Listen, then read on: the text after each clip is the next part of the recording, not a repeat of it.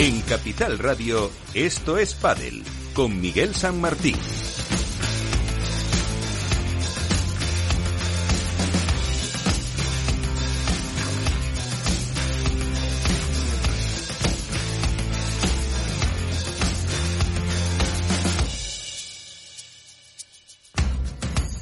y con todo el equipo que cada semana hace posible que estemos aquí pasando o intentando que paséis un rato entretenido con Félix Franco en la parte técnica, con eh, todos los eh, colaboradores para hablar de lo que ha pasado esta semana y lo que puede pasar en el torneo de Francia en Toulouse que ya ha comenzado con esas ausencias destacadas y con alguna pareja nueva que se ha formado para esta cita con la resaca que ha dejado esa World del League en la que por lo menos se le veía a los jugadores que se lo han pasado muy bien, se han divertido, se han entretenido y también han pasado, pues eso, eh, un eh, poco por caja para una competición en la que hemos visto cosas curiosas y en el A1 Padel de Mónaco, Ausburger y Chozas han eh, conseguido el triunfo en categoría masculina en una prueba en la que también la ausencia de público fue una de las notas dominantes. Pero bueno, ya lo hablaremos enseguida con nuestros compañeros, pero antes, como siempre, lo primero, las noticias con Contrapared.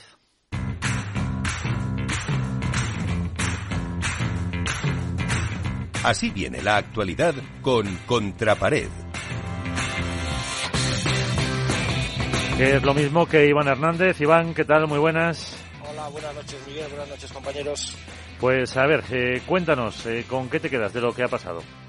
Bueno, eh, ha habido realmente se esperaba un parón profesional que no ha sido así como tal porque ha habido parón profesional en A1 del Mónaco. La verdad que como tú has comentado ha sido un poquito bajo de público y la sorpresa ha sido bueno pues que se han llevado el torneo Leo Asburger y Alex Chozas, dos jugadores que habitualmente, sobre todo Asburger, juega World Padel Tour y que bueno pues eh, probó en a uno Padel a lo mejor en contra de su propio representante que ponía de mal ese club o ese torneo o ese circuito y bueno pues permite que su jugador juegue allí pero bueno luego en World Padel Tour no pasa de 16 avos. Pero bueno ahí ha ganado a uno Padel felicidades para ellos.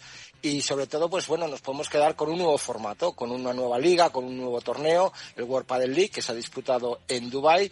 Eh, el formato no es no es novedoso porque ya existe en la Padel Pro Tour en, Estados Unidos con el mismo contexto de jugadores profesionales de mixto. La novedad ha sido el, los partidos mixtos que siempre se, se dicen que hay reglas no escritas como bien explicaban nuestros compañeros de Agustín y Bote en las retransmisiones en el que no se puede rematar al cuerpo de la chica y a lo mejor en otros tipos de, de, juegos, de conceptos. Pero bueno, yo creo que ha sido divertido, ha sido otro concepto de, de torneo que no valen los sets sino valen los juegos y bueno, pues eh, hemos visto partidos también muy interesantes, hemos visto jugar a dos zurdos eh, juntos, como fue el hecho de ver a Alex Ruiz y, y, Arturo Cuello jugando juntos, y bueno, los campeones pues fueron los Jaguars, que estaban compuestos por Momo, por Gemma y, Luz, y Alejandra Salazar, Carolina Navarro, Saño Gutiérrez, Estupa, Estupasuk y un chavalito joven, Abdullah Al-Abdullah, lo digo bien porque lo estoy leyendo, si no, no lo digo, que bueno, pues sorprendió con un par de puntos y un par de, cositas y detalles interesantes, que, bueno, pues estuvo entretenido, la pena también fue el tema del público, según se vio en las retransmisiones no fue excesivo, nos ha comentado ahora nuestro compañero Alberto Bote que quizá el, domingo fue el máximo asistencia, pero bueno, es una cosa que, se, que está por llegar, que se cree que va a tener mucho éxito, según yo he hablado con algún jugador, ya hay gente que se está moviendo en España para crear a lo mejor algún tipo de franquicia y poder eh, incorporar esa franquicia a esa liga o que una, un torneo de World Padel League se celebre en España con este tipo de franquicias. Veremos a ver el recorrido que tiene, pero bueno, es un nuevo formato que hay que, hay que estar pendiente de ellos. En cuestión de World Padel Tour ha arrancado el, el Human French Padel Open en Toulouse que bueno, pues ahora comentaremos un poquito las bajas, los cuadros que hay. Y lo último que podemos comentar es que se está celebrando el Campeonato Europeo Senior de la FIP en la Nucía, en la que España pues eh, también forma parte de, tenemos representación allí, veremos el papel que hacen y poco más habido esta semana, Miguel. Pues eh, con eso nos quedamos. Ahí está la actualidad. Enseguida temas que tratamos en la tertulia, aquí, en Esto es Padel.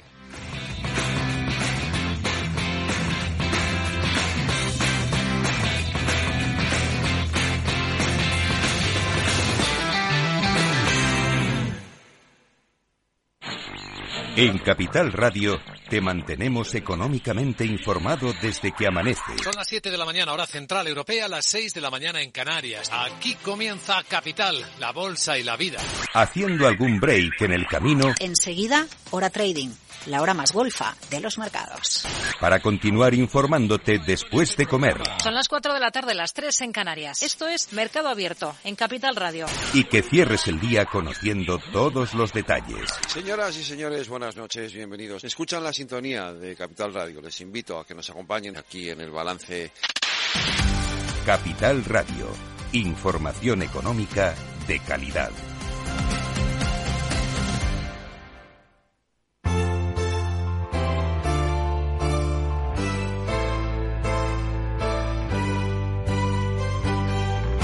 En esto es comienza el debate.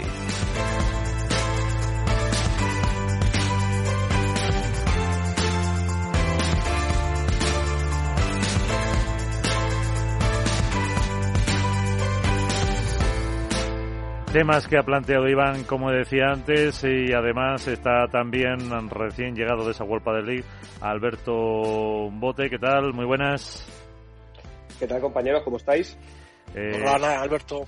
En eh, Mundo Deportivo, hay que decirlo, como también está Nacho García. Eh, ¿Qué tal, Padelazo? Muy buenas. Hola, ¿qué tal? Muy buenas. Y Álvaro López, Padel Spain, ¿qué tal? Hola, muy buenas a todos. Luego hablaremos, si os parece, eh, no sé si Nacho se aguantará, pero dentro de un ratito hablaremos de la World Padel League.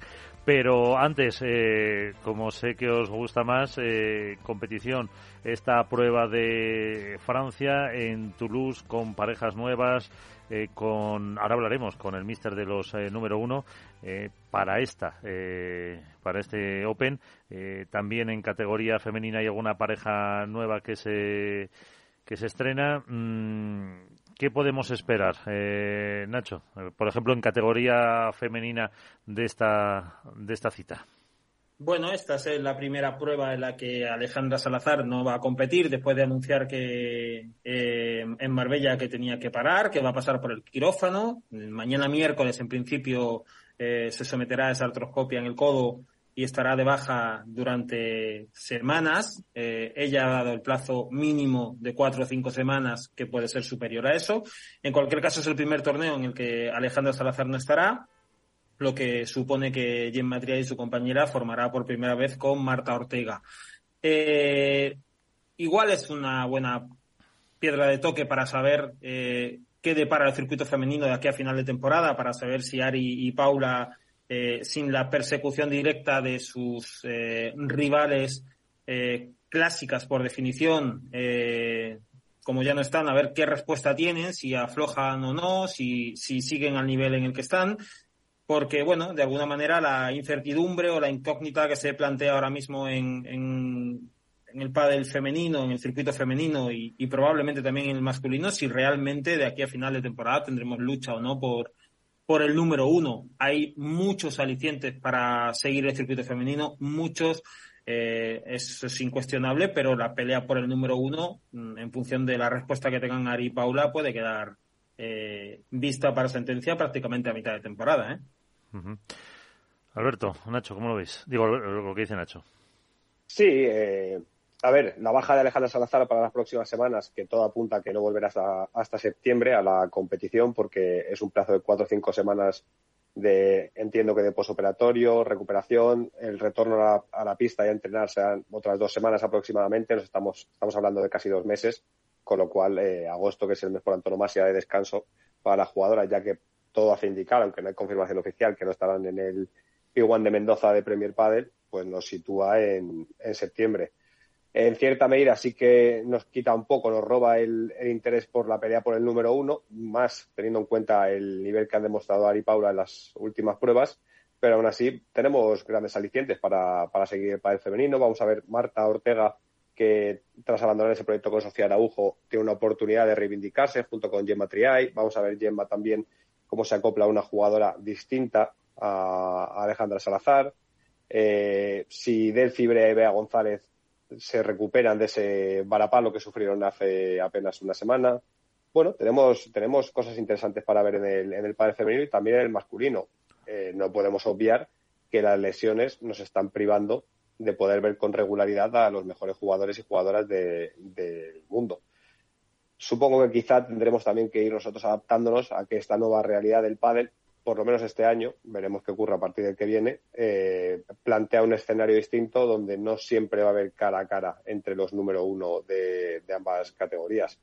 Pero aún así hay muchos proyectos con, hambre, con necesidad de tocar título que le dan pues un extra interés como puede ser los Paquitos Chingoto, como puede ser, no sé, eh, los superpibes que tienen menos de lo que probablemente se merecen.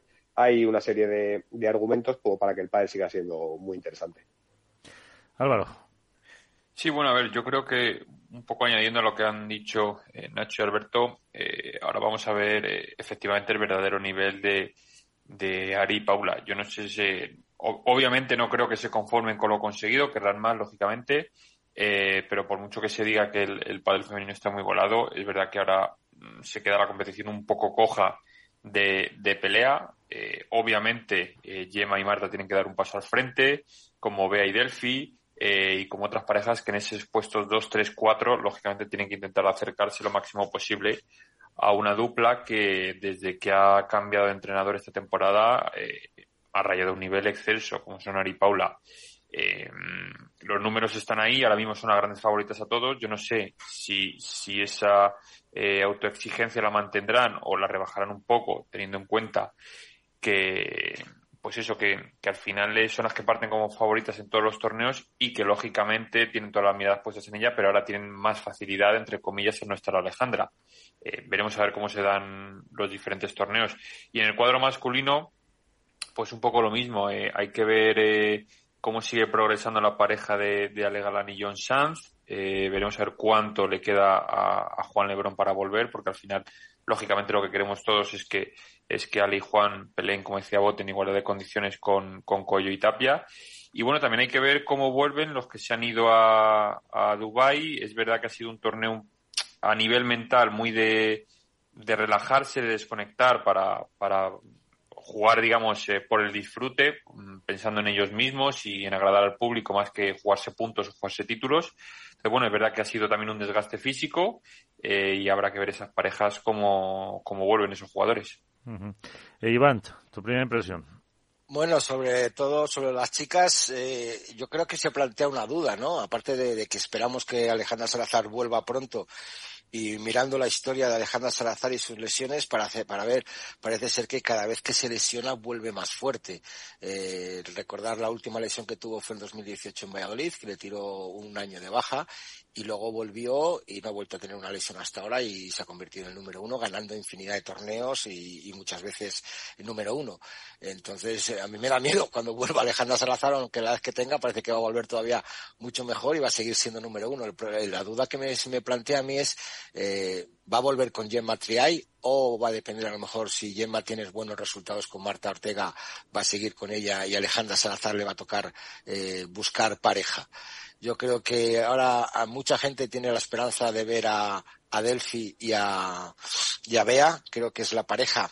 Fíjate que a lo mejor la voy a poner eh, no le voy a poner un peldaño por encima, a lo mejor es demasiado, pero cuatro centímetros por encima de Gemma y de Marta, porque ya están, las veo más empastadas, están jugando muy bien, han llegado a finales, han ganado, entonces eh, Vamos a ver cómo empasta Gemma con el carácter de, de, Marta. Hay que recordar, bueno, Marta Ortega siempre ha sido una número uno mundial, pero luego parece ser que luego a, a la hora de los de, de, de, encajar con las parejas parece que no sé si es el, no me digas si es el carácter o la falta de a veces que se lava la cabeza, pues que, que, que, que baja en determinados momentos. Uh -huh. Sí, sí, no me miréis así porque es verdad. No, pero... Hay veces que yo a Marta la veo que es muy buena jugadora, pero hay veces que mm, la veo un poquito se dispersa un poquito en los partidos, entonces a lo mejor tiene que, hay veces que, las compañeras le tienen que, yo lo he visto, había, y se puede ver en partidos que Bea González cuando jugaba con ella, la animaba, la centraba cuando empezaba, hemos visto también el World del Tour, aunque sea un torneo, en el World del League,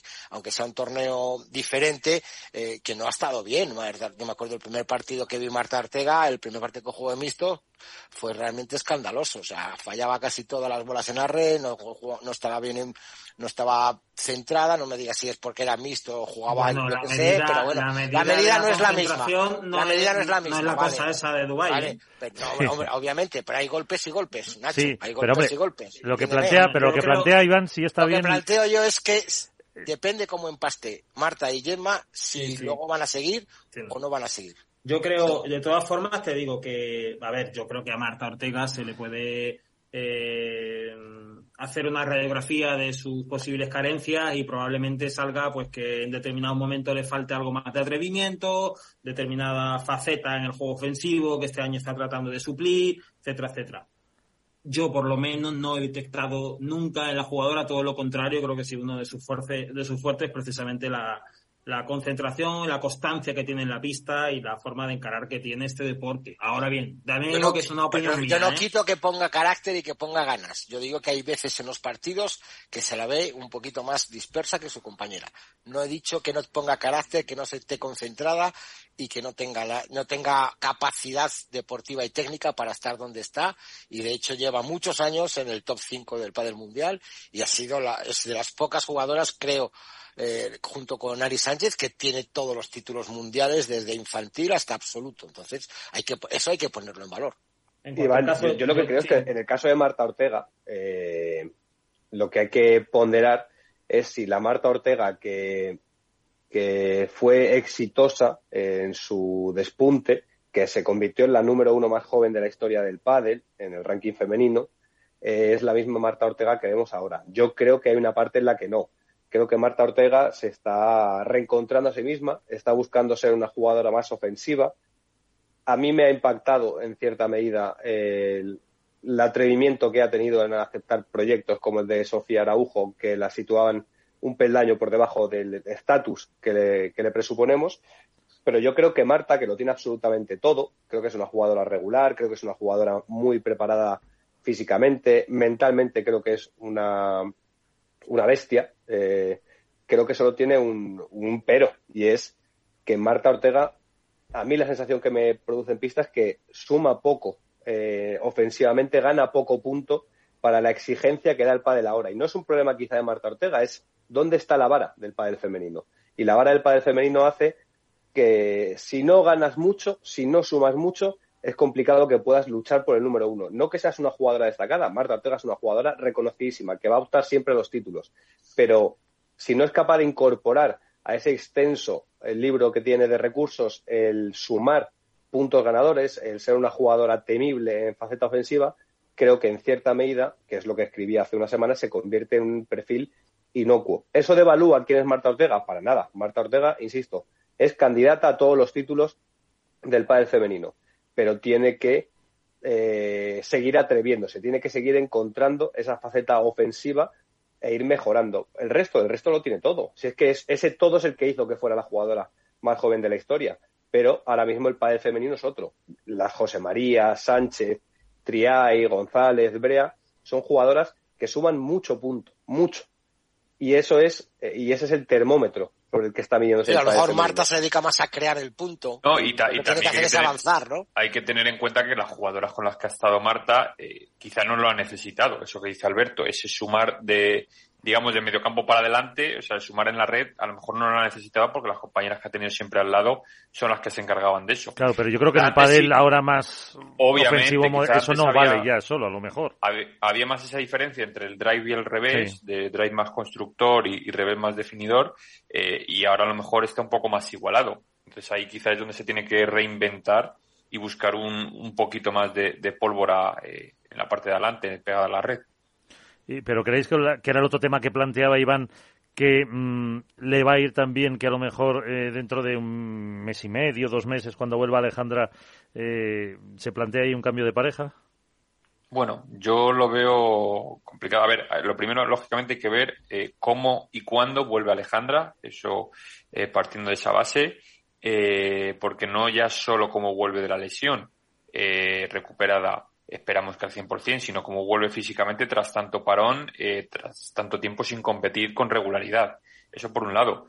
Eh, luego, por otra, hay que ver los resultados. Eh, entiendo que, lógicamente, el proyecto supongo que a día de hoy es que terminen Gemma y Alejandra la temporada, pero claro, supongamos que empiezan a ganar Yema y, Marta, eh, habría que ver. Y luego, Marta, no sabemos, en el caso de dejar a, Yema en septiembre, con quién puede formar pareja, con qué revés puede formar pareja, que eso va a ser otra incógnita también. Porque ahora mismo de lo que pudiese quedar libre, salvo que haya resultado muy malos de alguna pareja top, yo supongo que a lo mejor tendría que irse un poquito más abajo y no sé yo si, si por la autoexigencia que tiene ella estaría a favor de eso. Por cierto, ¿sabéis si a, Alejandra Salazar se le congela el ranking por lesión o, va perdiendo puntos?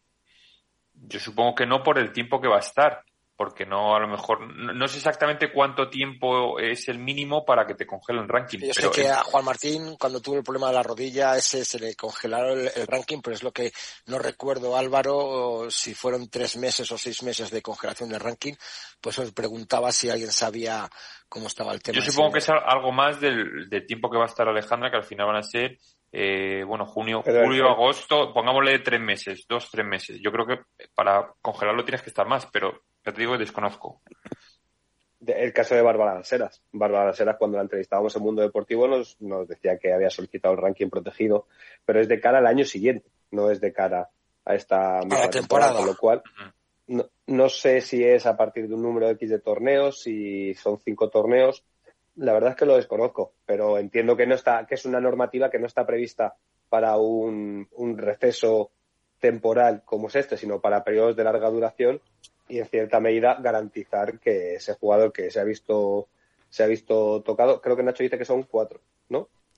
Cuatro. Lo puedes decir en voz, Nacho, no hace falta que pongas por Zoom los dedos. No, que hoy, hoy juega la mímica. Lo que pasa que en radio eso es difícil. Sí, a mí, me sonaba, a mí me sonaba que eran cinco, que eran cinco, cinco torneos, pero bueno, si son cuatro da igual. Bueno, veremos si eso es aplicable a este año o no. De todas formas, yo creo que en cierta medida, y lo hablábamos Nacho y yo esta mañana en el Twitch de Mundo Deportivo también, el ranking que este año va a marcar mucha diferencia eh, va a ser el de Premier, porque todos damos por hecho que el año que viene Premier es el circuito que va a continuar con una parte de Vuelta del Tour y que habrá pruebas de Vuelta del Tour que se contabilicen, pero creo que ahí es donde a lo mejor Salazar intenta centrarse más en caso de una hipotética recuperación en septiembre, porque tendría todavía cinco torneos de esos ocho posibles y colocaría a una hipotética también Salazar Triay para 2023 en el escalafón en el que estaban. Bueno, pues vamos a hablar de los eh, número uno del escalafón en este torneo de Toulouse, que son Franco Estupazuk y Martín Dineno con su mister, con eh, Carlos Pochoni. ¿Qué tal, Carlos? Muy buenas. ¿Qué tal? Buenas, ¿cómo están? Muy bien, aquí estamos con Álvaro López, eh, con Iván Hernández, Alberto Bote y Nacho García, los habituales. Eh, hablando un poquito, estábamos de la categoría femenina, no hemos entrado en la masculina a comentar. Eh, ¿Eso de ver el, número uno ahí os exige más al partir como cabezas de serie número uno en el torneo?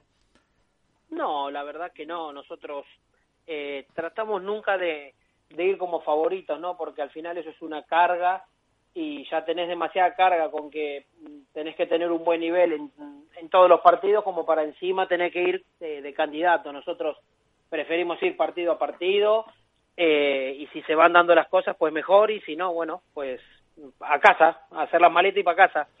Hombre, tampoco puedes ir con esa con esa mentalidad, ¿no? Al principio. No, pero pero es que yo siento que es la verdad que que te, tenés que preocupar del primer partido y no pensar en el último porque en el primer partido te puedes jugar mal y te va y te mandan a casa. Nosotros tenemos muy claro eso. Sabemos que la racha que estamos teniendo, que es buena, en algún momento también puede fallar, se puede cortar, eh, puede que, que, no estemos bien físicamente o que no estemos bien eh, en ese partido, no nos adaptemos a la pista o algo y el de enfrente sí y y hoy cualquier pareja te, te puede mandar a casa eh, tranquilamente. Nosotros ya, me acuerdo en, en el torneo anterior en Viena, jugamos el primer partido que veníamos un poco cansados contra contra Jorge Ruiz y Salvaoria y, sufrimos muchísimo. ¿Cómo calificas la temporada vuestra hasta ahora? Yo la califico como muy buena, la verdad que, que, que hemos logrado mucho, ¿no? Somos eh, la única pareja que ha ganado, quitando Coelho Tapia, es la única pareja que hemos ganado dos torneos, eh, somos la pareja que más finales ha jugado, eh, no, no hemos bajado nunca de, una semifinal, y yo creo que eso es bueno. Si, si te digo que, que quiero más, claro, claro que quiero más, quiero eh, ganar los torneos, ¿no? Obviamente, pero cuando haces las cosas bien y hay otros que lo hacen mejor, no pasa nada. El tema es eh, uno llegar ahí, eh, tener la posibilidad de, de pelear en la final. Nosotros creo que, si no recuerdo, creo que sí, perdimos cinco finales o cuatro finales y ganamos y ganamos dos. Entonces, eh, hemos sido casi protagonistas en el 70% del circuito. Entonces, eh, para mí tiene que ser bueno y para los chicos también. Obviamente, llega un momento que el perder con Coelho Tapia, con Coelho Tapia, con Coelho Tapia, llega un momento que te cansa, ¿no? Pero tampoco hay que ser crítico, ¿no? En una época que el circuito lo dominaba Lebron Galán, otro que lo dominaba Vela Lima, siempre hay una pareja que va un poco mejor. Obviamente esta pareja está mucho mejor porque llevan creo que ocho torneos o nueve torneos, no sé cuánto, cuántos son los que llevan ganado, creo que son nueve, ¿no? Sí, por ahí. Sí, nueve, nueve. Y obviamente un arranque así no lo tuvo ninguna pareja, pero bueno, esto es, esto es al final es largo, es un, es un año muy largo y creo que nosotros tendremos nuestras oportunidades de, de seguir sumando algún título más. eh, y la última por mi parte, mm, ¿y ellos cómo lo llevan? Como decías tú, eh, tú lo calificas así, eh, el perder esas finales, por ejemplo, con Coelho Tapia, como dices, ¿y ellos qué tal se lo, se lo toman? Eh, No, cabreo, ¿Cabreo inicial y luego se les va pasando? Ellos lo, lo llevan bien, cada vez lo entienden más, que tenemos que estar al, al 100% todo el partido contra ellos, porque es una pareja que en el formato de juego que ellos nos proponen a nosotros nos complica mucho, nos desconecta bastante y, y no podemos ser dominantes contra ellos y ellos cuando nosotros los dominamos un poquito tienen una salida que es la pegada que nosotros no la tenemos entonces la sufrimos un poquito más. Ellos le pegan en aire libre, en cubierto, pista rápida, pista lenta, con frío, con calor, y nosotros necesitamos del clima, necesitamos de cosas para, para poder pegarle de todos lados, para poder generar otras cosas con bolas que ellos sí te lo generan. Entonces, eh, sabemos que es más difícil y cada vez lo vamos entendiendo más. Entonces, eh, nosotros lo, único que hacemos es trabajar para encontrarle la vuelta a ese partido. Hoy, hoy eh, no quiero ser eh, eh, ni chulo ni nada, ¿no? Pero para nosotros hoy el objetivo está, está puesto ahí, está puesto con Coelho Tapia. No, no, eh, no, no me pongo a entrenar eh, jugadas contra otras parejas o no, porque yo creo que, que cuando es así el problema lo tienen las otras parejas, no nosotros. Pero justamente con esta pareja sí necesitamos eh, todas las luces prendidas. No podemos dejar un foquito apagado porque eh, te lo encuentran y te hacen daño. Pues, eh, a ver, eh, los compañeros, eh, el primero, Iván. Carlos, muy buenas, ¿cómo estás? ¿Qué tal, Iván? ¿Cómo estamos? ¿Bien? Bien, bien. Bueno, lo primero, por fin habéis tenido una semana de vacaciones, ¿no? Como quien dice, de, de- Sí. de torneos. Habéis, Pero imagino que habéis vuelto a la rutina de entrenamientos. a- Sí, la verdad que a- hacía falta. hacía falta, ¿no? Pues que a lo mejor hasta descansar, no de jugar, sino de, de- de psicológicamente, de, de encontrarse siempre con las Sí, mismas estar un bestias. poco con la familia, un poco, un poco tirado en el sofá, como yo siempre digo. Es ¿no? tirar en el sofá asadito un y, de y ol- y ol- y olvidarse de, de encontrarse siempre con las mismas fieras en, en- en la misma jaula, ¿no? Yo quería hablar lo que has dicho tú de, de un año largo, ¿no? De, de que ahora mismo pues vuel- volvéis otra vez a, a la rutina de, de Francia, volvéis otra vez a la rutina del Logo Valladolid, Val- Valencia, Málaga, luego os vais supuestamente a Europa, vamos a América, a ver, eh, jugáis los Premiers de Italia y de, y de Madrid. De Madrid. Luego vais a Mendoza y luego me gustaría preguntarte, hay un torneo, ahí que no sé si vosotros vais a participar, parece, me pareció ver a, a Dinero hacer una, una, una historia en la cual está el América versus Europa. ¿Ahí vais a Sí, participar? Martín va. Sí, Martín Martín va. va. Ajá. O sea que ahí vais a tener todavía más, más carga de, de, trabajo en un torneo que, bueno, Martín va por ofrecimiento, porque le gusta o porque se lo han pedido. No, no, no, no. eh, Martín en ese sentido hace las cosas como él las siente. Y, y Martín ya había dicho que no al, al que se jugó esta, la semana pasada, este por equipos que se jugó, había dicho que no porque prefería descansar. Y dijo, bueno, le digo que no a este, pero voy a este. Entonces eh, decidió así, dijo, bueno, voy al de agosto, que ya estoy en, estoy en, en Mendoza, me queda al lado después me voy, tienen vacaciones hasta el 21 de agosto, entonces bueno, también tienen tienen tiempo para estar con familia, con su mujer y con todos para, para poder descansar bien. eh, Álvaro. Hola, buenas Carlos, ¿qué tal? ¿Qué tal, Álvaro? Eh, hablabas antes de que, bueno, habíais llegado a un, torneo cansado y os costó entrar en, en, esa primera ronda. Eh, lo primero, ¿cómo llega sobre todo Stupa que ha jugado esta semana? Eh, esto, esto, esta prueba de Dubai y cómo lo ves tú que en un calendario tan cargado se hagan este tipo de pruebas y que vayan los jugadores, por más de que aquí no se hayan jugado ni puntos ni bueno títulos a nivel de, de Golpa del Tour o de Premier, sino simplemente un poco disfrutar también ellos. Pero cómo lo ves tú desde ese nivel de viajes, carga de partidos, etcétera.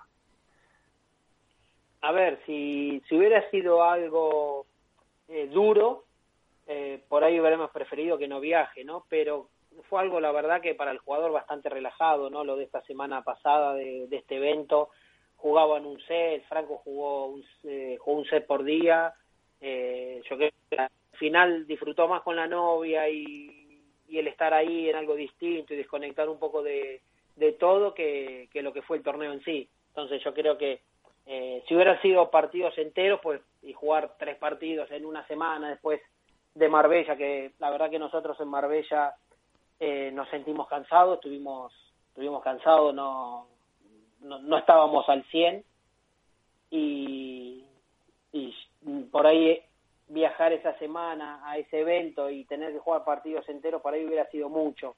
Pero como era el formato que era, eh, Franco también fue con la novia, eh, yo creo que lo usó un poquito también para descansar un poco. Hoy vino a entrenar y estaba perfecto. Hoy yo lo noté bien, ya lo noté eh, activo, estaba con ganas, o sea que yo creo que le vino bien. Y a Martín, pues lo contrario, él necesitaba, habían venido los padres que estaban acá, eh, necesitaba tiempo con su familia, tenía que hacer cosas en la casa, entonces él prefirió quedarse.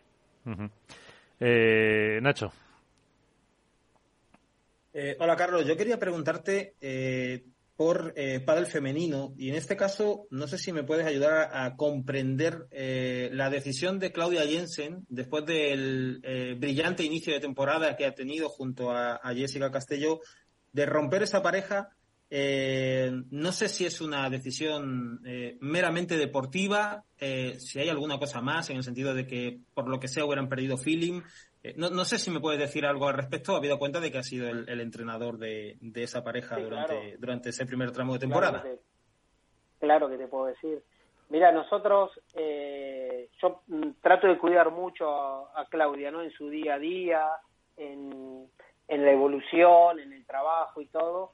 Y, y, ella como que llevamos desde el torneo de Alicante que no estaban conectando, ¿no? No, no estaban siendo la misma pareja de antes, habían perdido un poco de, conexión entre ellas dentro de la pista, estaban perdiendo partidos que antes eh, los jugaban bien. Yo no digo que jugar bien tengas que ganar, pero cuando jugás mal un partido, jugás mal otro y vas perdiendo partidos que mm, en papel lo tendrías que ganar, que yo no digo que jugando bien tengas que ganar, pero cuando jugás mal eh, hay muchos factores, ¿no? Y yo creo que lo que les estaba pasando a las chicas que es como que habían eh, perdió muy rápido la ilusión que tenían, ¿no? Como que, pues mira, ya estamos pareja 7, eh, ya hemos, eh, le hemos ganado las número uno, hemos hecho una final, hemos hecho semifinal de máster, y como que habían perdido un poco las dos esa ambición. Y como que eh, a mí siempre me gusta, ¿no? Que dentro de la pista haya un líder o haya uno que, que, que asuma un poco las responsabilidades en los momentos importantes, ¿no? Y, como que eso en la pareja se estaba perdiendo y lo tenía que asumir un poquito Claudia y yo consideraba que bueno que Claudia en ese en ese rol eh, era muy joven todavía para para asumir esas responsabilidades y eso a ella también la estaba quemando un poco y, y si te soy sincero yo prefiero cortar por lo sano cortar por por miren chicas no estamos conectando llevamos cuatro torneos que no estamos y mejor cortar ahora que terminar mal. Entonces tomamos la decisión, lo hablamos con ella, eh, las cosas se fueron dando también, ¿no? Porque justo dio que, que Sofi y Martita, porque Ale dejaba de jugar unos meses, eh, entonces tratamos de, de buscar una solución por las cosas que había y bueno, nos, nos inclinamos al final por Vero y la verdad que, y esto no es por, eh, por halagar a Vero, ni por darle confianza, ni nada. Yo en ese sentido no, no le regalo flores a nadie, pero llevamos una semana entrenando y la verdad que yo estoy encantado. Me gusta mucho la actitud de Vero, es competidora, es muy trabajadora, Claudia está muy contenta y por ahí eh, no va a tener el feeling que tenía con Jess porque Vero es un poquito más competitiva, tiene más, eh, más carácter, pero Claudia lo entendió, sabía que sabe que con Vero pues tiene que hacer las cosas mejor, tiene que hacer las cosas con más seriedad, ser un poco más adulta en las cosas que haga y lo entendió perfectamente y la verdad que yo eh, encantado. Alberto. ¿Qué tal, Carlos? ¿Cómo estás? ¿Qué tal, Alberto? Eh, en el último torneo, creo recordar que fue en semifinales, hubo un momento en el paso por banquillos en el que, en cierta medida, se simbolizó a la perfección lo que sois como equipo, tanto Martín Franco como, como tú. Hay un momento en el que quizás Franco está acusando la estrategia de juego rival y tanto Martín como tú le pedís que, especialmente Martín, hace hincapié en que hay que ir a una, que hay que ir juntos, que el reproche, que el, que el focalizarse en lo, lo que se ha hecho mal no sirve para nada. Eh, ¿Es esta una imagen habitual que nos sorprende desde fuera? O, en ciertos momentos es que empieza a haber alguna grieta que estáis tratando de solucionar? No, no, no. La verdad, si mira, si te soy sincero, lo que pasa que por ahí dar esta explicación eh, conlleva que la gente diga, ah, se está excusando porque perdieron. No, la verdad que no. Eh, pero nosotros eh, no estábamos receptivos, eso es la, el primer problema que, que tuvimos en el partido, es que no estábamos receptivos a lo que había que hacer. Yo considero que era un partido para ganar en dos sets y ellos también consideraban lo mismo. Se nos escapó por, por cansancio, porque la cabeza, eh, cuando lo tenés para ganar en dos sets y estás cansado y no lo ganás, pues estás pensando en que tenés que jugar otro set, eh, Franco no veía, eh, Sancho nos, nos desconectó muy bien con el globo, nos empezó a jugar la bola 30 metros para arriba, no podíamos hacer nada con esa bola porque ya no se podía pegar, ya era de noche y la bola pesaba mucho más y ellos se adaptaron mejor, supieron competir mejor y nosotros no. Y nosotros eh, planteábamos una cosa y cuando íbamos a la pista hacíamos otra. Eso al final te demuestra que mm, las piernas dicen una cosa, la cabeza dice otra y el juego dice otra. Entonces, muy difícil cuando las tres cosas van para un camino distinto.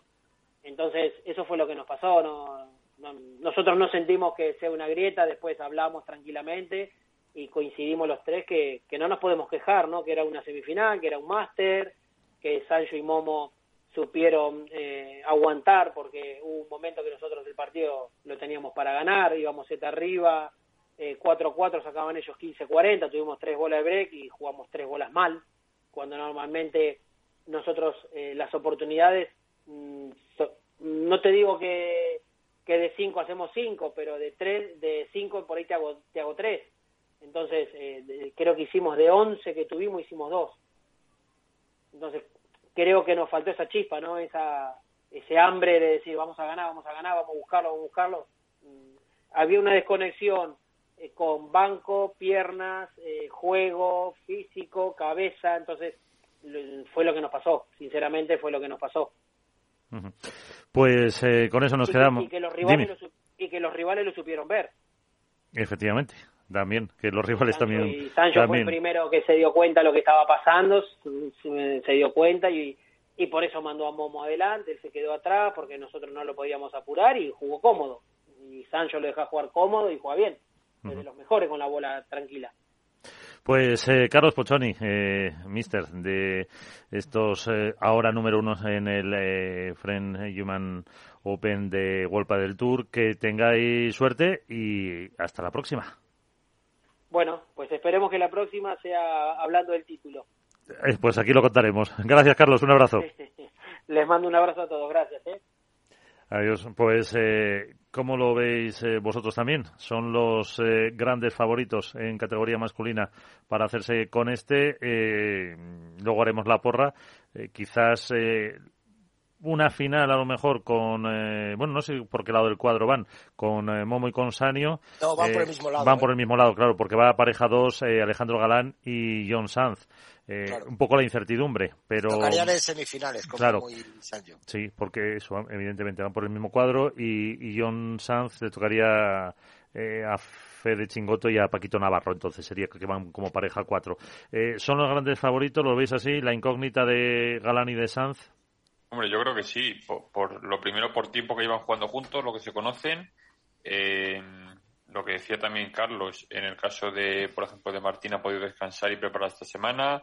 Eh, ya han empezado a entrenar y en, nada viajarán. Entonces, hombre, yo creo que independientemente de las condiciones de pista que, haya, que las desconozco, cómo será eh, el tipo de moqueta y todo esto, eh, yo creo que sí, hombre, por lo primero porque parten como números uno y lo segundo por el tiempo que llevan juntos, deberían ser los claros favoritos. Luego es verdad que tenemos dos, tres parejas que se pueden meter lógicamente con ellos en la final o incluso ganarles en, en cuartos o en semis. Entonces, bueno, yo creo que el torneo va a estar, en el caso de los chicos, eh, bastante bastante abierto ante posibles, no sorpresas, porque creo que eso que hay dos, tres parejas muy igualadas, pero bueno, sí a, una posible ausencia de, de los superpibes en la final que por el nivel que tienen otras parejas y los nombres tampoco a lo mejor sorprendería tanto. A mí no sé si fue, perdóname Alberto, en una entrevista que le hicieron nuestros compañeros de 2010 a, a Dineno, en el cual Martín decía que, que salir siempre a la pista y encontrarse a Arturo Cuello como que salen ya como con un plus menos, ¿no? De decir, otra vez estos, a ver cómo lo hacemos y tal. Y lo que dice Carlos Posoni, intentan hacer cosas y, y siempre Coello y Tapia tienen alguna, alguna salida, ¿no? Pero da la sensación de que salir a la pista y encontrarse a, estos dos es como salir ya con, con 3-0 abajo. A lo mejor es también aspecto psicológico, aunque estos chicos ya están más que preparados en ese aspecto, pero encontrarse a estos chicos que están jugando de una forma extraordinaria y, brutal y están batiendo algunos récords, todavía no les queda mucho para batir los récords de antaño, eh, creo que, eso también es aspecto psicológico, el salir siempre a los mismos, eh, pues les puede, les puede pesar. A mí me sorprendió lo de la final con, Momo y Sanjo, pero bueno, hay que decir que Sanjo y Momo hicieron un auténtico partidazo y se lo plantearon, tuvieron muchas resoluciones y yo creo que Sanjo hizo un auténtico partido para, para llevarse el título. Sí, pero la clave está... Sí, sí, no, no, te preocupes, que la clave está en lo que dice Pozzoni, que es que las semifinales lo que les pasa factura a Dineno y a, y Stupa es que perdonan claramente en el segundo set y le dan vida a una pareja que se veía fuera haciendo las maletas y claro, si a Sancho le das una vida le, sobra media para agarrarse y a Momo si va creciendo en el partido y se va encontrando que no estaba cómodo para nada y Sancho tampoco, Sancho estaba jugando de hecho bastante, bastante mal el primer set, pues le está dando, le está insuflando mucho aire todos contamos con que los superpibes van a hacer final. Lo que tenemos seguro es que habrá otra pareja que tenga que jugarla. No sabemos cuál, pero hasta donde sabemos, las finales son de dos. Hay que ver también cómo se recupera Alejandro Galán eh, del último torneo, por ejemplo, porque había dudas sobre su unión con John Sanz, no empezaron para nada mal el torneo, pero a la hora de la verdad sufrieron una derrota severa, severa y de esas que yo creo que te hace frenar y te hace pensar, o te tiene que hacer pensar. Eh, ¿Es temporal la unión con John Sanz? Sí, pero, pero Galán no está acostumbrado a que eh, sus proyectos o su paso por pista sea circunstancial, independientemente de con quién lo juegue. Con lo cual, yo creo que Galán tiene que dar mucho más de lo que dio en el último torneo con, con John Sanz. Un John Sanz que es un jugador muy particular, en clara línea de crecimiento, pero que también tiene que estar a la altura de la situación. Y en el partido concreto no estuvo a la altura, con lo cual no le podemos exigir en el primer torneo a ambos que jueguen eh, con automatismos y como si se conocieran de toda la vida, obviamente. Pero sí que hay que empezar ya a exigirles a partir del segundo o tercer torneo que haya una evolución, porque ya digo, no fue el recorrido, fue el final. Y en el final sí que dejaron dudas. Los superpibes, es que yo creo que todo se resume a la perfección en que son los únicos que han ganado en dos circuitos, son la única pareja junto con unos voraces Coello y Tapia que tienen más de un título, pero sobre todo es que es que creo que a todos nos transmite la sensación de que tienen menos de lo que por juego merecen. Y eso es lo que avala, en cierta medida, una segunda posición en el ranking que también, y esta es una reflexión que en su día hizo, hizo Nacho, y la hizo en privado, es hay que saber ser los príncipes, hay que saber ser los Mieres Lima, hay que saber ser Estupa y Dineno todos los días, levantándote a entrenar, afrontando una situación adversa, ante una tiranía de una pareja ultradominadora. Hay que saber ser eso. y hay que querer o poder o darse la posibilidad de serlo. Y no, y yo creo que no tiene que ser fácil, sobre todo según qué, qué figuras, porque en Mundo Deportivo preguntamos a Estupa tras el mayor de, Qatar si se veían para luchar por el número uno y dijo que sí, que el objetivo para él sí era luchar por el número uno. Entonces, todo es, esa gestión de toda esta circunstancia también va a determinar si el proyecto funciona o no funciona. No solo el hecho de que lleguen a semifinales. Está muy bien en una fase 1, pero yo tengo que ver la fase 2 y 3 si es suficiente. Bueno, eh, nos quedamos con algunas, si leemos entre líneas algunas de las frases que ha dicho el entrenador de, de los superpibes, una pareja que por cierto no se ha bajado todavía de semifinales, eso es lo que estamos diciendo, y que venían hasta Marbella de hacer eh, título y final, lo cual estaba rayando casi la perfección, eh, pero el entrenador ha dejado, Pozzoni ha dejado un, par de frases eh, que suenan un poco como a llamada de atención o toque de, alerta, en el sentido de que eh, todos damos por sentado de que, Iván además estaba hablando de eso ahora, de que los rivales de los superpibes son Tapia y Coello. Pero la distancia que de momento les separa, no, no en el cómputo de sus enfrentamientos, y no hablo solamente del resultado, sino un poco la distancia competitiva en sí, eh, hace que a lo mejor ellos, Tapeco, ellos dejen de ser los rivales directos de los superpibes y los superpibes empiezan a mirar hacia atrás. Es decir, ya hemos visto que han caído con Momo y con Sanjo, un partido que tuvieron las opciones de llevárselo, pero que no acabaron llevándoselo. Eh, Postoni ha dicho que puede ser eh, que cansa eh, eh, de alguna manera salir a pista y tener y, encontrarte siempre y toparte siempre con el mismo muro, que es Tapecoyo, por más que sea en la final.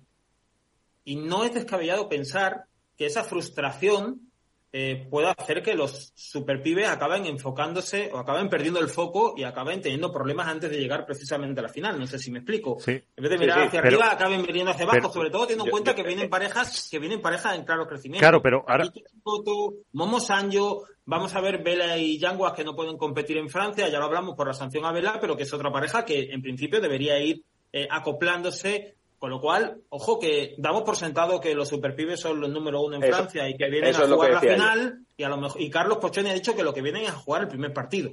Mm. Pero también a la vez, perdón, pero, pero también a la vez creo haberle entendido que no preparan otro partido que no sea el de Coello y Tapia. Obviamente, obviamente porque, porque dice, los otros tienen que preocuparse de nosotros, no nosotros de ellos.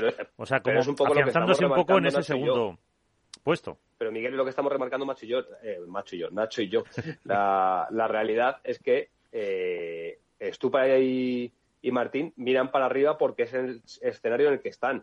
Pero la distancia que hay con los de abajo cada vez se va reduciendo más. Y puede que en algún momento, si el foco ahora está en buscar soluciones ante Coello y, y, Tapia, que parece que han ido encontrándolas de forma temporal, hipotéticas derrotas ante parejas como Sanjo, Momo, Paquito, Chingoto, etcétera, etcétera, puede que les obligue a mirar para atrás.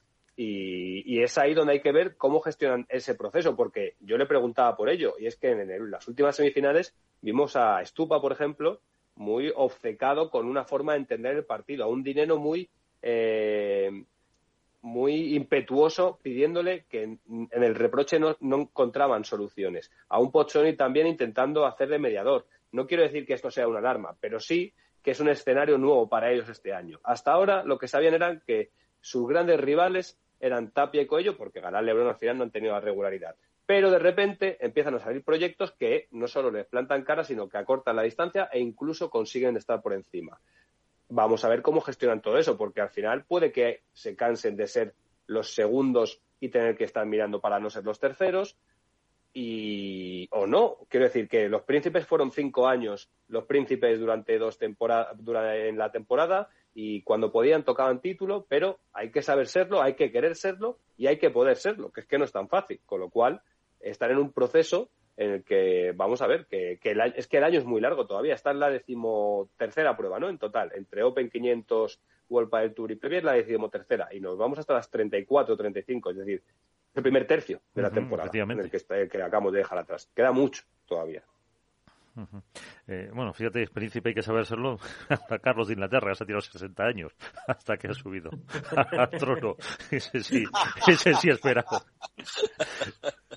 Pero bueno, eh, y de, y de, ahora para cambiar de tema, pero eh, como apuntaba antes Alberto, de esa unión que empezó bien, luego no fue tanto de John Sanz con Ale Galán, eh, ¿esperáis ese, eh, Álvaro, ese paso más de Ale o, qué, puede, qué puede pasar? A ver, eh, lógicamente Ale Galán tiene que ser el líder de esa pareja, eso es obvio, es el que hasta hace nada ha sido número uno, el que acumulaba los títulos y, y por ranking y por, y por recorrido tiene que ser el número uno. Eh, obviamente es, es, muy complicado en, en, tan poco tiempo empastar, sobre todo porque John Sanz tiene un estilo diferente al de, al de LeBron. Es verdad que también es un juego muy ofensivo en, ciertos momentos, pero bueno, es un estilo diferente, son eh, personalidades diferentes, eh, maneras seguramente de entrenar hasta el momento diferentes. Entonces, empastar todo eso en tan poco tiempo eh, es muy complicado quizá este tiempo, esta semanilla que han tenido de, preparación, pues lógicamente veamos una versión muy diferente, les veamos más ajustados tácticamente y en los partidos. Eh, también dependerá, como he dicho antes, de las condiciones que haya en, Francia. Pero bueno, a ver, es una pareja que tiene que, por el nombre de los dos, mínimo, mínimo, llegar hasta cuartos, e incluso semifinales.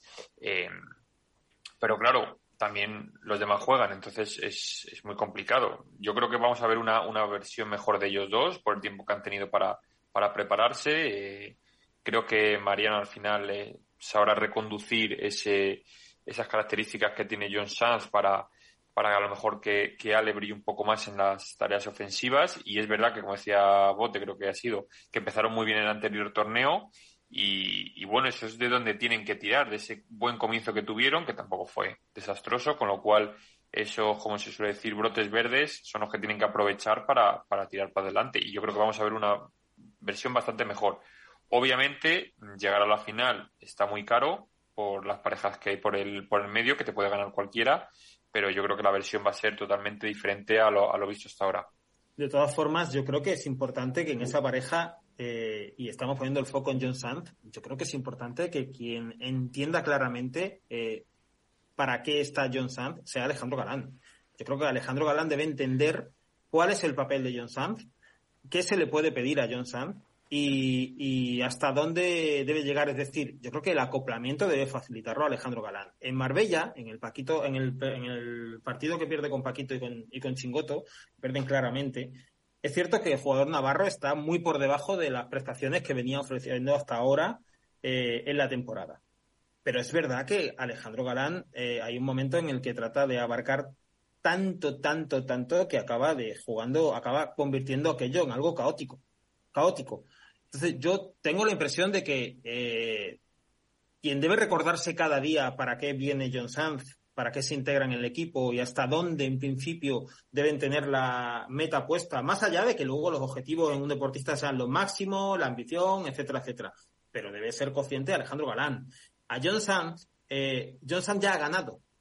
El paso eh, por, por eh, junto a un número uno para John Sanz, a nivel de todo, a nivel de aprendizaje, experiencia, de puntos, etcétera, ya es una victoria para John Sanz evidentemente la va a tratar de aprovechar y de exprimir y de sacar el máximo posible. Pero yo creo que en este caso es la parte del madrileño quien debe eh, tener muy claro y recordarse cada día eh, cuál va a ser el rol de John Sanz y hasta dónde y hasta cuándo. Claro, lo que pasa es que yo ahí, o sea, llevas toda la razón Nacho, pero también hay que tener en cuenta que con quien entrenan eh, es con Mariano. Entonces, claro, lo que es el equipo de entrenamiento digamos, el cuartel general es el que tiene montado Galán. Que yo entiendo que Mariano sabrá llevar eh, las características de John para sacar el, máximo rendimiento.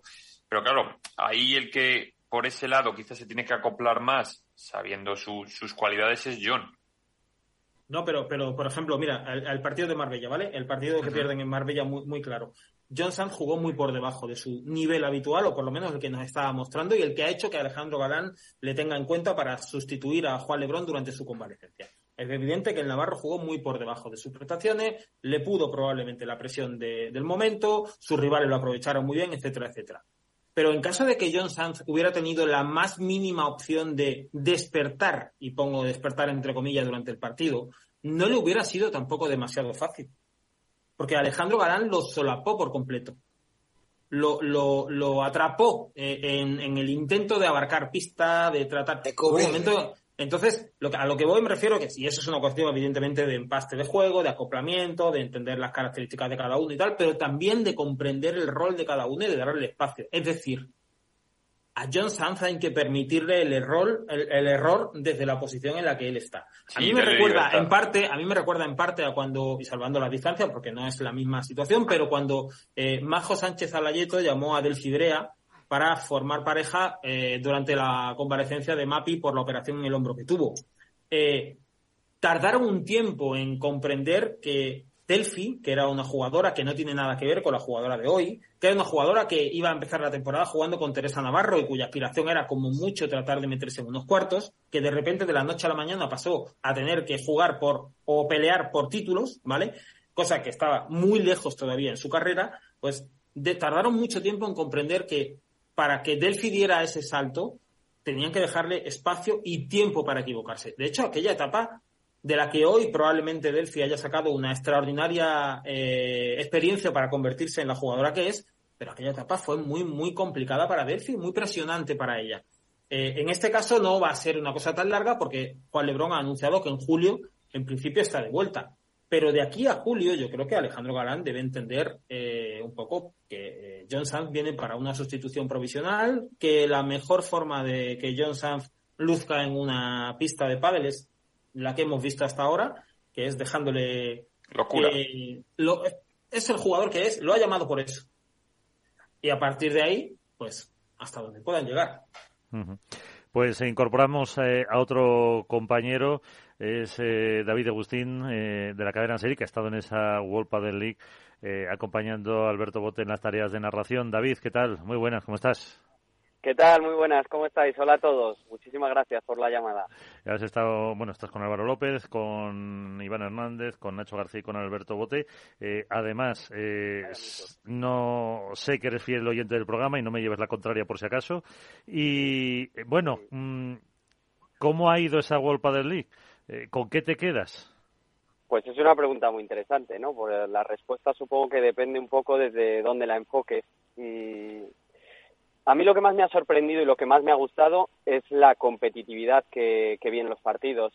Yo me quedé con eso como punto más positivo porque quizá esperaba que los jugadores levantaran más el pie del acelerador y finalmente mm, para mí no lo hicieron. En el 90% de los partidos se vieron grandes partidos, eh, se tiraron a por cada bola de cabeza y eso para mí fue lo mejor.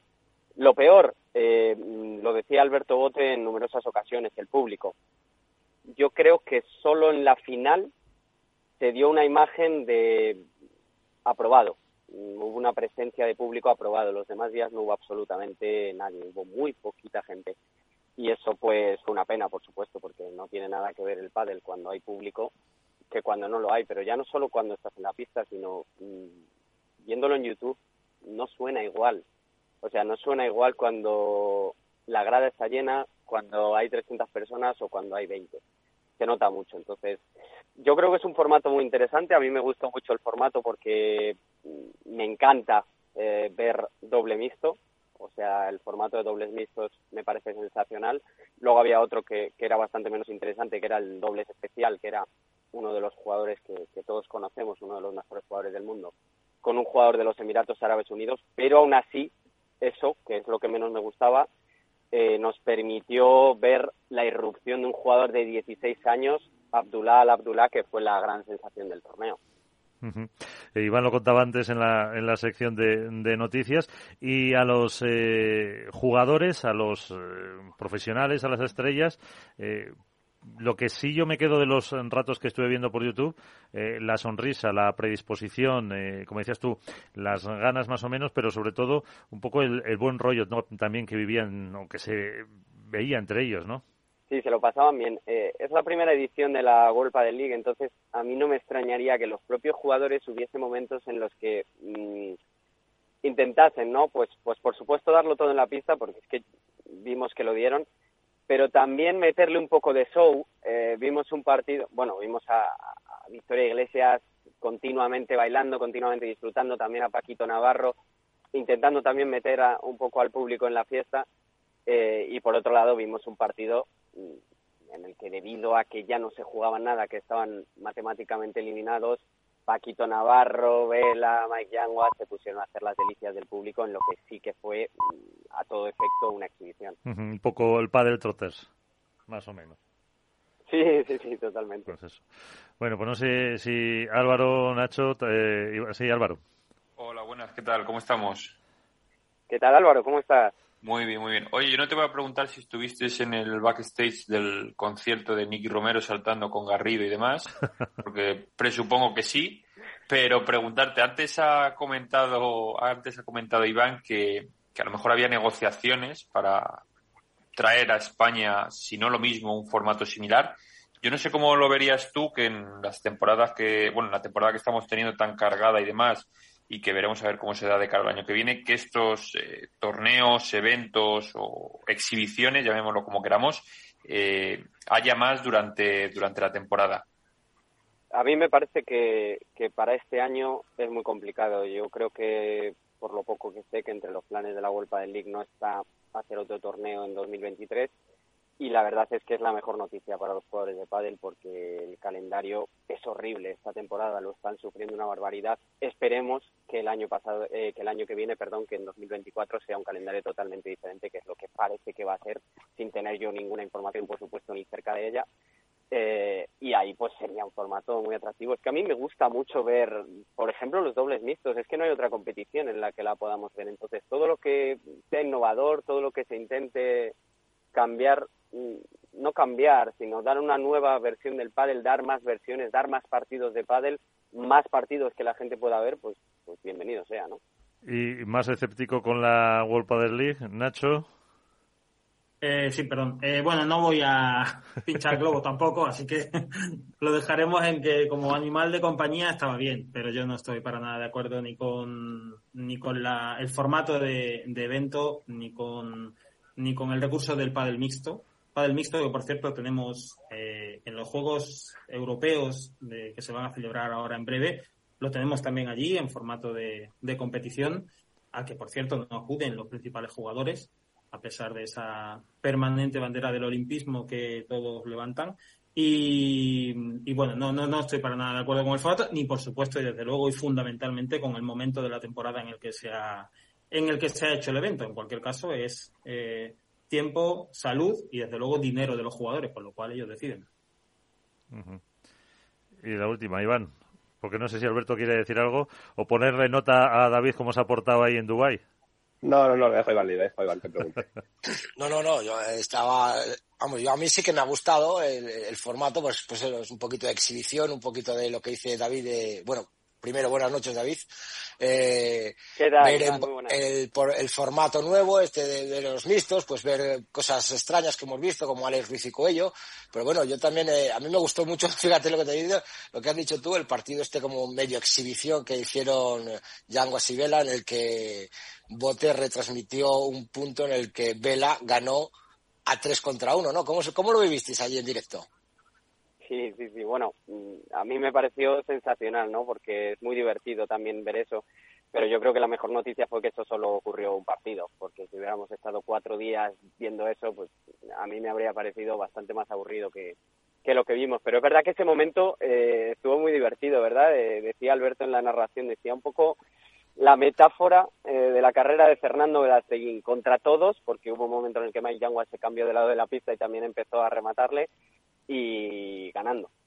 Sí, al final eh, fue curioso el vídeo ese en el que en el que se ve esa, esa imagen de los tres contra uno eh, de la World Padel League. Pues bueno, veremos si se celebra o no el año que viene. Pues ya si si quieres te quedas con nosotros que en cinco minutillos haremos eh, también la porra del la porra del programa que si la ganas pues te vas a llevar nuestro eterno reconocimiento. pero y un viaje a Eterno, eterno. Bueno, eterno hasta el siguiente torneo. No, vale. Por eso digo. O sea, hasta, el, domingo que viene. sí, hasta el domingo, que luego tenemos el, el siguiente. Eh, bueno, y David, ya que estás por ahí, estábamos opinando, estábamos hablando un poco de, mm, si has escuchado, de la posibilidad de esa pareja de John Sanz, de Alejandro Galán, de que hagan eh, algo más en este torneo. Pueden, van por el cuadro, si no me equivoco, con eh, Momo y con con Momo y con... No, no, van con no, no, no, van por otro, y- van con Paquito y Chingoto, sí. Eh, ¿Cómo lo ves a la pareja de Ale Galán y John Sanz? Bueno, pues lo tendrán que mm, decir ellos en la pista, ¿no? Hasta dónde pueden llegar, pero yo creo que el principal objetivo pues tiene que ser que, que Galán siga rodado, en el caso de Alejandro Galán, por supuesto, que no se pierda un mes de competición, mm, perder los mínimos puntos posibles y para John Sanz pues está clarísimo, agarrarse todo lo posible a un número uno como Alejandro Galán, aprender de pádel todo lo que pueda, porque yo creo que se debe de aprender muchísimo entrenando y jugando con un número uno durante un mes y también lograr los mejores resultados posibles, porque ya sabemos que el objetivo de John Sanz es estar en ese Master de España. Ujú, Efectivamente. Y otra otra cuestión ahora, eh, Nacho, que por seguir con el debate sobre las nuevas parejas, eh, se lo preguntabas a Pozzoni, eh, lo de Claudia Jensen, ahora con Vero Virseda, eh, ¿con qué te has quedado lo que te ha dicho?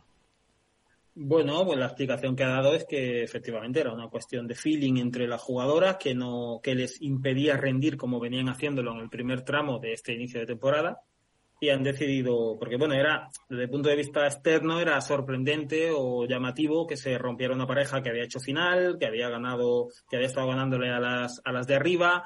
Eh, en sus primeros compases como pareja tenían un, un rendimiento formidable con unos resultados espléndidos insospechados incluso y que no hayamos llegado ni a la mitad de la temporada y que esa pareja haya saltado por los aires de la manera en la que yo lo he hecho, en el sentido de que no es que, no es que de repente vayan a jugar con, con alguna de las dos eh, primeras parejas, es que, en fin, el, salto en el ranking tampoco es excesivamente pronunciado, con lo cual debía, la explicación a esa ruptura debía estar por otro lado, y tal que como nos ha confirmado Postoni, se debía que por parte de, de Claudia Jensen no acababa de eh, sentir el mismo feeling que tenía con Jessica Castelló y que desde el principio de temporada y que a partir de un determinado momento, creo que ha dicho Alicante, pues entendieron que la mejor solución era, era cambiar.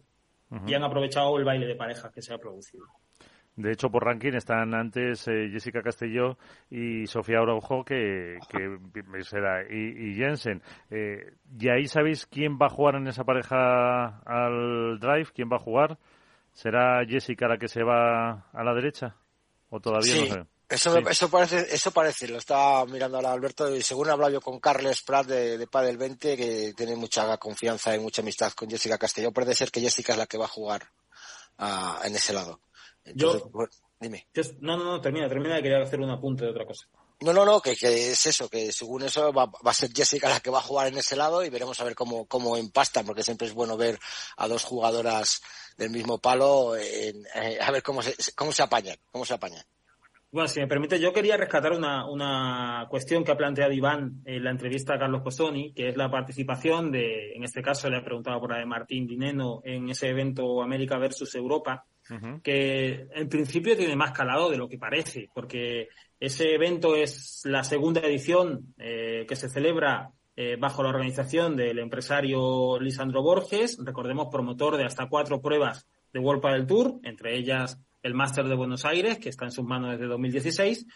Todos conocemos eh, o prácticamente hemos eh, escuchado sus eh, controvertidas declaraciones a lo largo de esta temporada, sobre todo eh, cuando en La Rioja, al inicio de año de la gira americana de World Padel Tour, acusó a Alejandro Galán y a Juan Lebrón de promover un boicot, de fingir una lesión para no jugar allí, etcétera, etcétera. Aquello provocó la respuesta no solamente de Galán, recordemos, sino también de la Asociación de Jugadores de la PPA, que pidió eh, de forma pública a World Padel Tour que eh, rompiese o se desvinculase de forma contractual de cualquier tipo de vínculo que tuviera con este, este promotor, este empresario. Eh, por supuesto que pidiera disculpas y tal. Todo aquello quedó perdido en el limbo de las cosas que no se resuelven.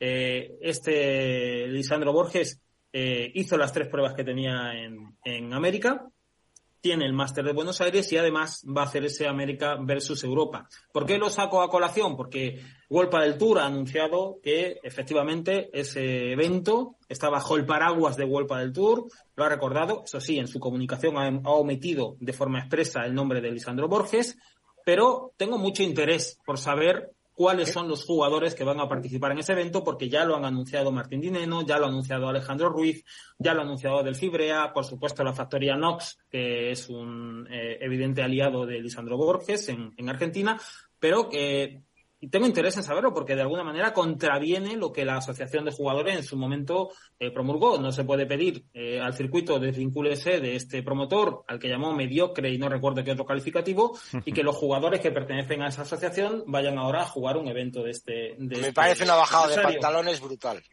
Yo estoy contigo. Imagino que lo que dices tú, la factoría NOS, dígase las hermanas Sánchez Alayeto, dígase a lo mejor eh, eh, un mismísimo Agustín Tapia, se van a ver a lo mejor obligados a ir. Me sorprende lo que has dicho ahora de, Alex Ruiz, pero lo que tú dices, si son miembros de una asociación en la cual están defendiendo una libertad de juego, eh, defendiendo libertad de torneos, eh, quejándose de la organización de Lisandro Borges y de sus palabras respecto a sus propios compañeros, el que ahora accedan a, ese a ese torneo en, en sí, pues a mí me da me da lástima porque vamos a ver qué jugadores van tanto por América como por Europa, pero yo esperaba a lo mejor lo que tú dices tú, que yo no esperaba que fueran muchos jugadores, pero habrá algunos, como tú dices, que, van obligados.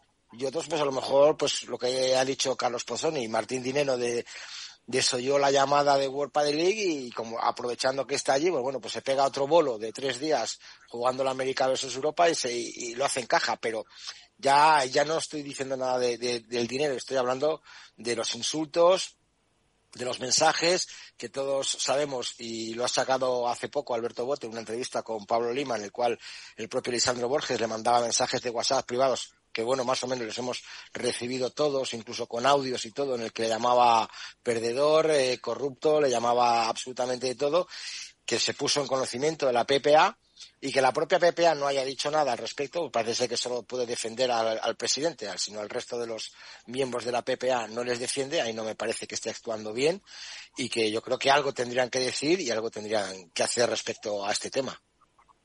Yo obviamente pienso que la PPA en este caso también tendría que tomar cartas en el asunto, pero no olvidemos que la PPA sale y emite un comunicado porque Alejandro Galán contesta a Alessandro Borges. Es decir, no, no estoy defendiéndolo, simplemente me ajusto a, los hechos que, que, acontecieron. Es obvio que si los jugadores hacen público que están recibiendo presiones, amenazas, en este caso de Lisandro Borges, como lo reconocía Pablo Lima en Mundo Deportivo, la Asociación de Jugadores tendría que velar por los intereses y por la integridad de, lo, de sus miembros. De no hacerlo de forma privada y de forma pública, pues creo que no está cumpliendo con su función. Dicho lo cual, lo grave no es que Lisandro Borges consiga, para mí, ¿eh? seducir a según qué jugadores. No sé si es incongruente o no, porque al final supongo que con una pinza en la nariz pues se pueden hacer muchas cosas en la vida. Lo que me parece incongruente es que Huelpa del Tour esté buscando continuar dentro del futuro del pádel y con razón, porque creo que tienen que estar dentro del futuro del pádel y a su vez no solo permita que exista un personaje como este, sino que ampare las actitudes de, que está teniendo. Porque poner el sello Huelpa del Tour al Américas versus Europa, a la vez que Lisandro Borges está publicando stories contra jugadores, eh, filtrando informaciones, acusando, eh, insultando incluso según qué jugadores, es una forma de amparar las actitudes que tiene Lisandro Borges. Por mucho que deje de poner su nombre de forma explícita en el comunicado. Y a mí me sorprende porque si tú preguntas por el personaje en cuestión a nivel interno en Huelpa del Tour, dista mucho de que la resolución sea la de poner el sello Huelpa del Tour al torneo de América versus Europa, que por otro lado fue una buena iniciativa en su momento. A mí me pareció que era una buena iniciativa, era una iniciativa interesante y creo que sigue siendo una iniciativa deportivamente y hablando como evento que es bastante rescatable. Lo que pasa es que en la figura de Lisandro Borges convergen pues diferentes eh, caras de un poliedro y es que él concibe que tiene que, puede, debe y tiene que ser tan protagonista como los jugadores. Y los proyectos eh, egocentristas y ególatras como son este megalómanos pues funcionan así. Pasó en La Rioja pasó en Chile pasó en Paraguay pasará en América versus Europa y pasará en Buenos Aires. Porque no vemos que hace menos de un año compañeros nuestros de prensa recibieron amenazas por hacer su trabajo. Sin más lejos. No lo olvidemos, ¿eh? Que, no, que, a ver que, quién lo cubre no, también, ¿no? A ver, a, que, a ver no, si no, también... no, no, cubrirlo hay que cubrirlo. Sí, Cubrirlo, hay que el cubrirlo. aspecto deportivo, si no, depende de que... Lo- lo- los, jugadores, ¿no? los jugadores no tienen por qué eh, dejar de tener esa difusión porque una persona, llamémosla X, No, hombre, está claro que nosotros No, cuatro, X no. nosotros Llamémosla cinco... X no. No, Llamémosla llamémosla- X no. Bueno, sí. Lisandro Borges. Lisandro Borges, que es un sinvergüenza que está metido en el mundo del pádel, eh, pues eh, no, o sea, los, los jugadores no tienen culpa ninguna de que el promotor de un circuito, de un torneo en este caso, esté, esté metido ahí. Bueno, Y Pide creo- acreditación, Álvaro, igual te dice que, es que hay más- demasiadas peticiones. De Sí, todas formas, bueno. a lo que a lo que yo iba, a lo que yo iba, aparte de, porque ya hemos hablado bastante de, de quién No es te este, ahora, este ¿eh? señor. No, no, no, no, no. A lo que iba es que aparte de lo que ha dicho Alberto, me parece muy buena reflexión. Yo le po- pongo el foco también en la otra cara de la moneda y decía que qué nos dice, qué nos dice el hecho de que eh, la PPA vaya por un lado en su pronunciamiento público respecto a los eventos de Lisandro Borges y que los jugadores o jugadores a título individual vayan, Vayan por otro. A a A eso, voy. el Ojo, problema. los jugadores sí, pueden sí. jugar donde quiera. Yo no he cuestionado la América versus Europa, ni he dicho que me parezca mal que se discute. En fin, yo no, no he hablado en concreto de eso. He puesto el foco en el hecho de que me llama la atención y tengo mucho interés, que es lo que he dicho, tengo mucho interés en ver qué jugadores son los que se apuntan a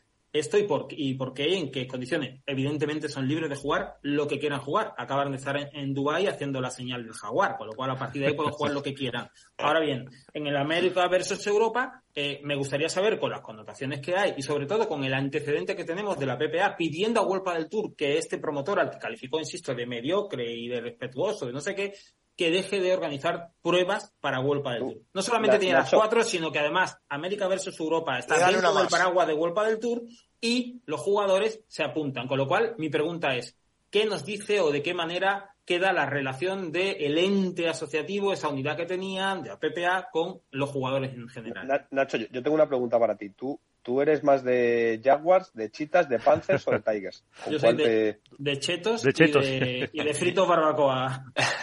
Vale, vale, perfecto. ¿Y cómo es el gesto de los chetos? Luego te lo hago. Eso es. Bueno, pues eh, veremos a ver los que se apuntan, los que se inscriben. Bueno, si habéis dicho ya por lo menos. eh, y además son chicos y chicas, ojo. Que, que- Sí, pero Sí, pero- Miguel- chicas. Eh, perdón. Miguel, sí, el, pro- el pro- el problema, y yo lo entiendo como Lisandro Borg- Borges, al que presuponemos que inteligencia tiene, porque alguien que consigue poca, llevar hasta cinco torneos a la vez en el padre profesional, pues hombre, eh, es una persona capacitada, ¿cómo Uy, se nos ha- constantemente las declaraciones que emite, eh, poniéndose en el foco, queriendo ser protagonista, lo que está quitando es valor a un evento que en su día fue interesante y que para mí sigue siendo interesante en el presente y en el futuro. Pero tener a un- al promotor de dicho evento constantemente atacando a los activos que supone que, que se supone tiene que seducir a periodistas, a otros eh, Pasa, pasa, circuitos, etcétera, Pasa, pasa. Que he quitado el vídeo. cuanto menos eh, Pasa- es- pasa que ha es- quitado el es vídeo, llamativo. Ha quitado el vídeo, pero ha dejado el sonido, Iván. Sí. que pase quien sea, ¿vale? Pero que no hay problema ninguno. No, no, yo estoy Iván- totalmente de Iván acuerdo. no habla por si acaso. Eh, Li- Lisandro Borges ha dicho hace poco en redes sociales, creo que ha sido, ha dicho que de, de Paddle Players Tour, o no me acuerdo cómo se llama, eh, Player Paddle Tour, una cosa así, eh, el amago de circuito profesional que intentó montar en su momento y que al final no, no acabó de salir, que el año que viene contará con 10 pruebas. Y respecto a lo que dice Alberto de cómo es posible que, eh, pues eso, Lisandro Borges enturbie de alguna manera un poco eh, los, incluso los eventos que él promueve, como hizo por ejemplo en La Rioja con aquellas declaraciones, etcétera.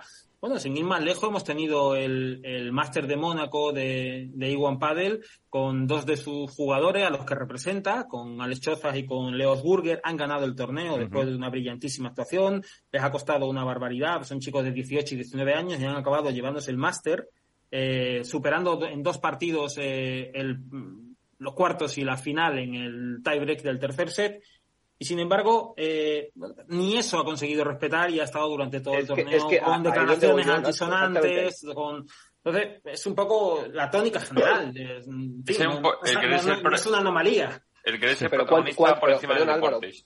¿Cu- cu- ¿Cuánto van a tardar eh, Leos Burger y Alex Chozas en continuar en la agencia de representación de Lisandro Borges si cada vez que consiguen un- mérito deportivo, la persona que se supone que tiene que velar por sus intereses prefiere velar por los suyos de forma directa porque él se siente más protagonista que sus representados? Yo creo que es tan, tan obvio, es tan, tan obvio. Y yo no estoy ni siquiera devalúo la figura de, de, Lisandro Borges como promotor, porque no soy consciente de qué es como promotor. Porque a lo único que me puedo ceñir es a que es un personaje que cada vez que habla, sea en entrevistas, redes sociales o donde sea, lo hace para generar polémica. Y no puedo valorar, eh, y, en el fondo me pierdo en saber si el récord de La Rioja lo fue o no si el América versus Europa va a ser una buena, eh, un buen evento o no, si Ausburger y Chozas están en las mejores manos o no, porque a él todo lo que no orbite en torno a él mismo queda en un segundo plano. Y eso tiene fecha de caducidad seguro. Ojalá más pronto que tarde. Sí, esperemos. bueno, todavía eh, no se ha visto que se celebre, o sea que queda es del 8 al 10 de agosto.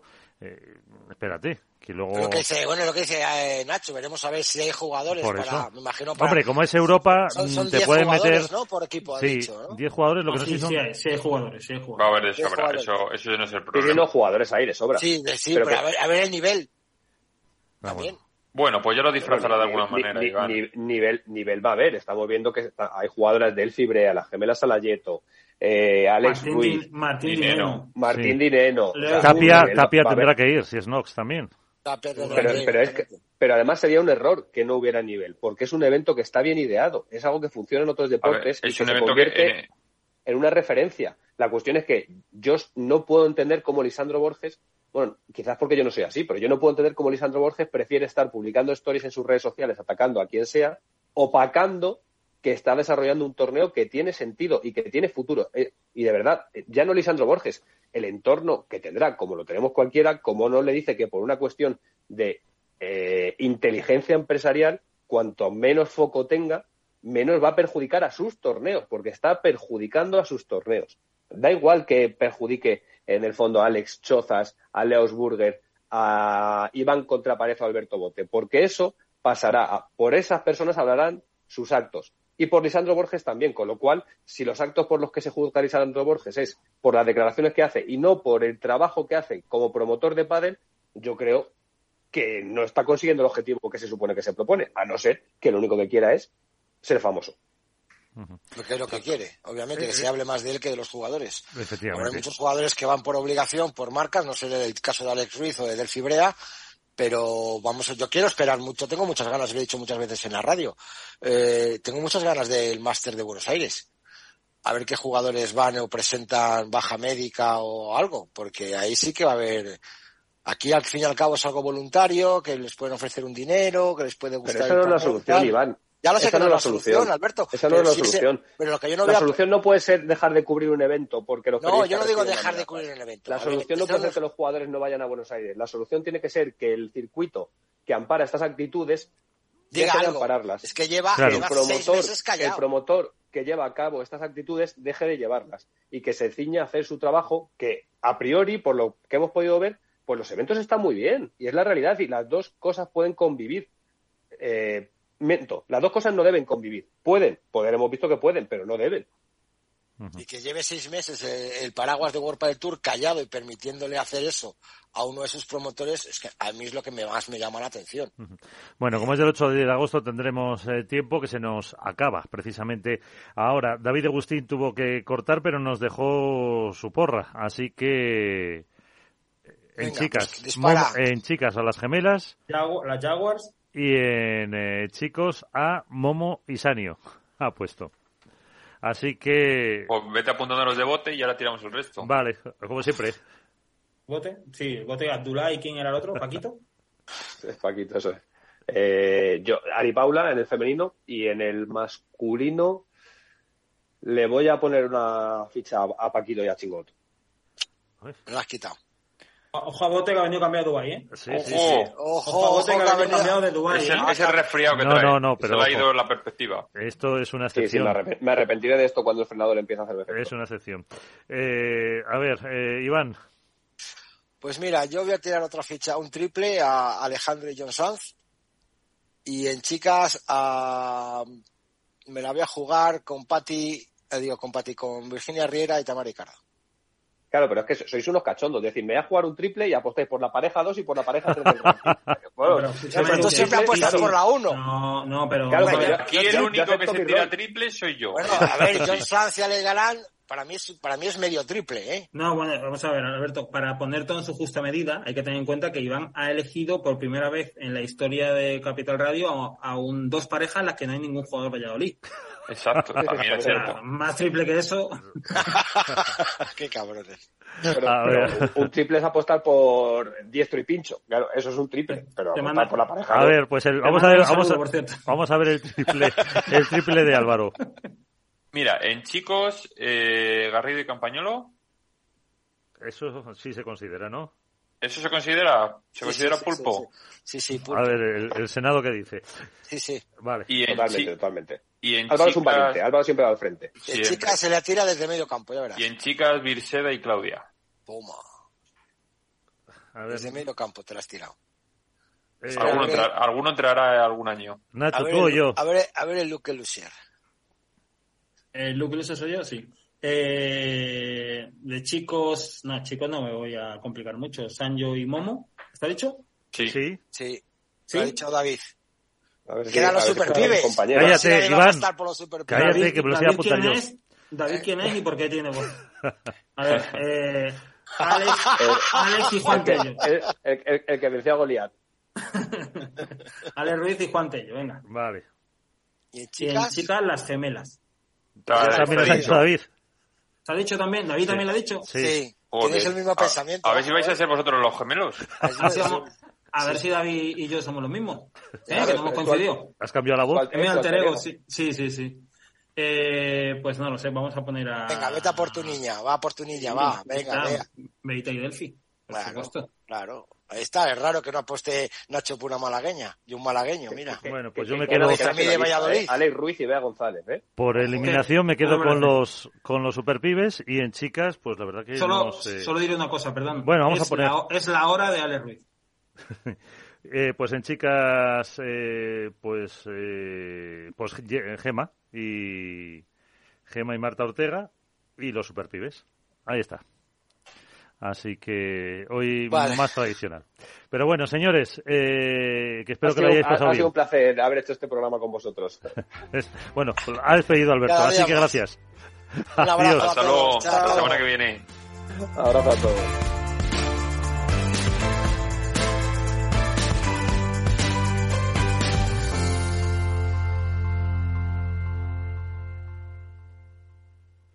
En Capital Radio, esto es Padel, con Miguel San Martín.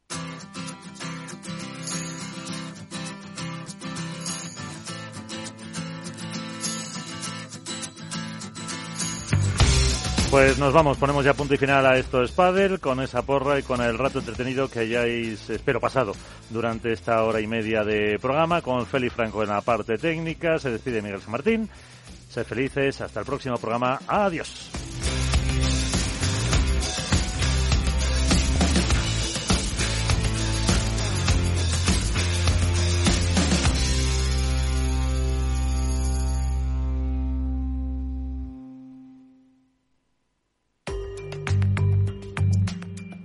La digitalización de las empresas. Silvia Leal. Ya lo vamos viendo, ¿verdad? Ya vemos que hay luz al final del túnel y que poco a poco vamos saliendo de esta, pero todavía hay que aguantar el tirón, ¿verdad? El tiempo que nos queda. ¿Y cómo hacerlo? Nos lo preguntamos mucho. ¿Cómo hacerlo? Y por ello os quiero recordar la historia del vendedor de bocadillos. Eras una vez un hombre que vivía al lado de una carretera muy concurrida, donde vendía perritos calientes. Y todos los días, a primera hora de la mañana, llegaba hasta allí, se instalaba y vendía los bocadillos que él mismo preparaba. Y su negocio iba tan bien que pudo pagar una buena educación a su hijo en una universidad del país. Todo iba genial, hasta que su hijo acabó los estudios, volvió a casa y notó que su padre continuaba con la misma técnica de siempre. Así que decidió tener una conversación con él. Padre, ¿no te has enterado? Hay una crisis en el mundo. Todo está muy grave y el país va a quebrar dentro de poco. Así que su padre, después de escuchar a su hijo, pensó que tenía que ahorrar y cambió el pan por uno más barato y las salchichas por unas más baratas y de peor calidad. Y para ahorrar también dejó de hacer los carteles de publicidad. Estaba tan abatido por la noticia que además dejó de ofrecer el producto en voz alta y de atender con entusiasmo a sus clientes. Las ventas comenzaron a caer y fueron cayendo y cayendo hasta que finalmente su negocio quebró. Y un día el padre, muy triste, le dijo a su hijo, gracias, tenías razón, es la peor crisis de la historia.